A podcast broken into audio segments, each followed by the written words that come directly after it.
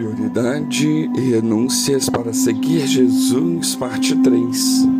Ora, ia com ele uma grande multidão e voltando-se, disse-lhe: Se alguém vier a mim e não aborrecer a seu pai, mãe e mulher, e filhos, irmãos e irmãs, e ainda também sua própria vida, não pode ser meu discípulo.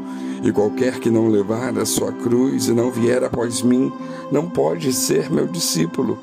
Pois qual de vós, querendo edificar uma torre, não se assenta primeiro a fazer as contas dos gastos, para ver se tem com que acabar? Para que não aconteça que depois de haver posto os alicerces e não a podendo acabar, todos os que a virem comecem a escarnecer dele, dizendo: Este homem começou a edificar e não pode acabar. Ou qual é o rei que, indo à guerra pelejar contra outro rei, não se assenta primeiro a tomar conselho sobre se com dez mil pode sair ao encontro do que vem contra ele com vinte mil? De outra maneira, estando o outro ainda longe, manda embaixadores e pede condições de paz. Assim, pois, qualquer de vós que não renuncia a tudo que tem, não pode ser meu discípulo. Lucas 14, 25 a 33. Jesus está a caminho de Jerusalém. Virando-se para a multidão que o seguia, ele deixa claro que o caminho do seguimento é exigente e demanda renúncias. É uma opção radical, e nesse sentido, a proposta do discipulado não é para a multidão, para a massa.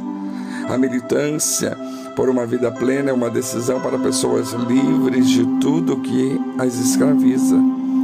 Jesus diria que as pessoas que optam pelo reino são como o fermento que transforma a massa. A decisão pelo reino não é de facilidades. Talvez seja por isso que poucas pessoas realmente decidem seguir pelo caminho proposto de Jesus. E a nós? Certamente as exigências de Jesus nos questionam quando nossa ação evangelizadora está voltada mais para as massas e não tanto para o fermento. Isto é, o engajamento radical em favor da democracia, da justiça, da partilha, da gratuidade, da suspensão de preconceitos.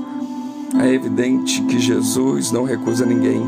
Ele mesmo acolheu com ternura um homem muito rico, porém não deixou de lhe mostrar o caminho da felicidade para a partilha.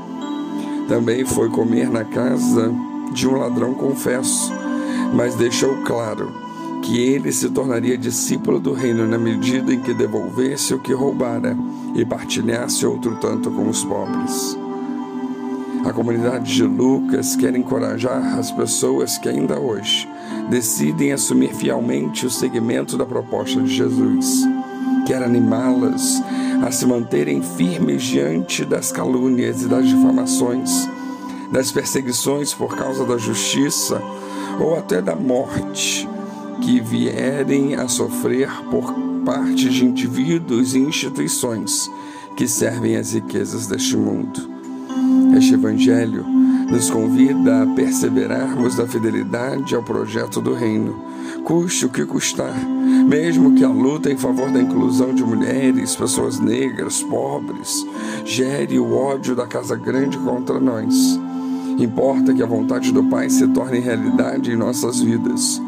E isso será possível na medida em que abrirmos nossos corações ao mesmo Espírito que animou a missão de Jesus de Nazaré na intimidade com o Pai. Então, qual é a nossa atitude diante dessas condições exigentes que Jesus nos coloca? Estamos dispostos a acolher ou somos indiferentes? Vamos aderir ou vamos repulsar? Que venhamos a entender quais são as reais prioridades, quais são as renúncias que precisam ser feitas para que sigamos a Jesus. Que Deus nos abençoe.